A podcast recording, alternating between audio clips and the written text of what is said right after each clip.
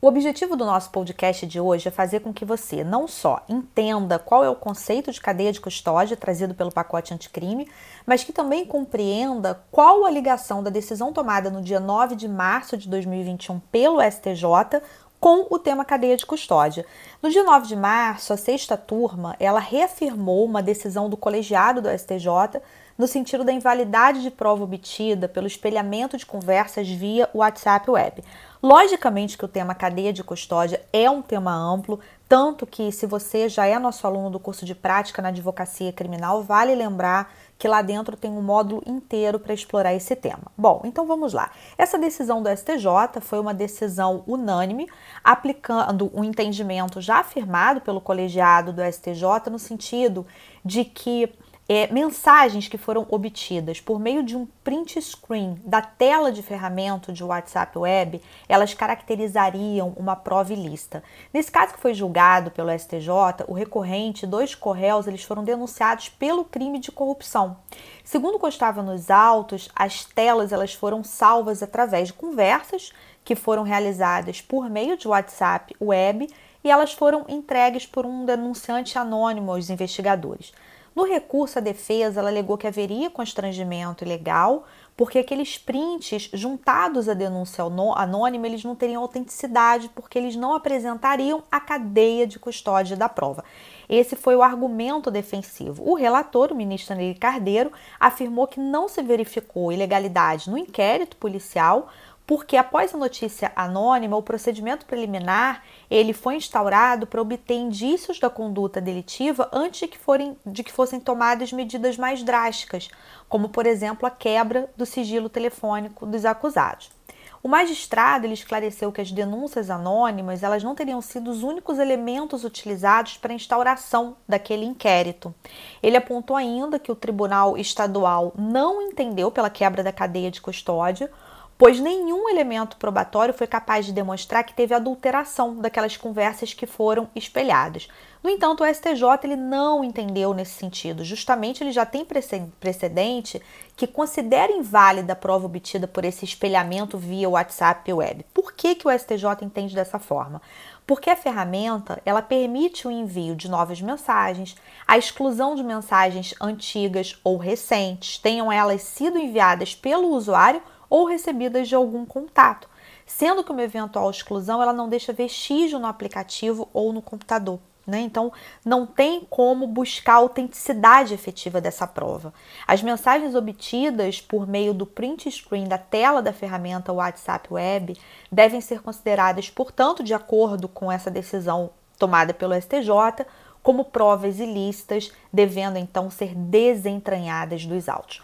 Lembrando que a cadeia de custódia ela tem previsão a partir do artigo 158A do Código de Processo Penal. Foi uma previsão introduzida pelo pacote anticrime, a Lei 13.964 de 2019, e o 158A ele vai estabelecer que considera-se cadeia de custódia o conjunto de todos os procedimentos utilizados para manter e documentar a história cronológica do vestígio colocado, coletado em locais ou em vítimas de crimes para rastrear sua posse e manuseio a partir do seu recolhimento até o descarte.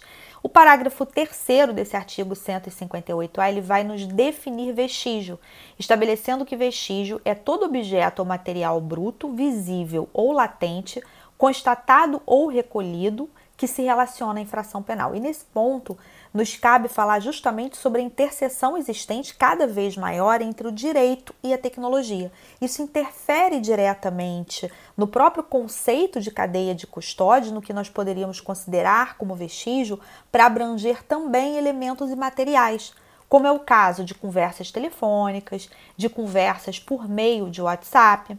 Só que a gente precisa lembrar, em relação ao tema cadeia de custódia, que é necessário né, que dois relevantes princípios de controle epistêmico sobre justamente a autenticidade probatória enquanto premissa de fiabilidade eles sejam observados. Quais são esses princípios? O chamado princípio da mesmidade e o princípio da desconfiança. Bom, o que, que seria esse princípio da mesmidade e o princípio da desconfiança? No que, que eles poderiam ter sido é, ofendidos, né, lesionados aqui nessa situação para que o STJ entendesse pela invalidade dessas provas? Bem, em relação à mesmidade, é importante que se determine que o mesmo que foi encontrado no local, no momento em que o crime foi cometido, é o mesmo que se está utilizando para a tomada de uma decisão judicial. Tem que haver essa garantia. Quanto à questão do princípio da desconfiança, a doutrina ela afirma que não existem confianças que sejam pré-estabelecidas em relação ao campo da prova penal. Então, um objeto ou um documento ou um elemento material que, que venha a ser apresentado em juízo, ele por si só, ele não é dotado de uma informação de qualidade suficiente para que seja possível afirmar sem qualquer insegurança que efetivamente aquilo significa o que se diz que ela é. Então é muito importante que não exista concessão para nada, que possa existir uma certeza né, em relação àquele elemento que foi produzido. E nesse sentido, quando a gente está falando de algo é, que inclusive é tido como imaterial, como uma conversa de WhatsApp, a partir do momento que existe um print daquela conversa de WhatsApp e a própria ferramenta por si só, ela não pode ser averiguada para que se analise se de fato aquela conversa ela ficou registrada, se houve exclusão, se não houve exclusão, então isso ofenderia a cadeia de custódia penal. Bem, o tema ainda é muito novo, vale a pena sempre acompanhar a jurisprudência, notadamente dos tribunais superiores. Eu espero que você tenha entendido o contexto da decisão, que esse podcast tenha servido para que você é, pudesse se manter atualizado e lembrando, vale a pena estudar de maneira aprofundada esse tema que é muito novo e trazido pelo pacote anticrime. Mais uma vez, foi um prazer estar aqui com você e até o nosso próximo podcast.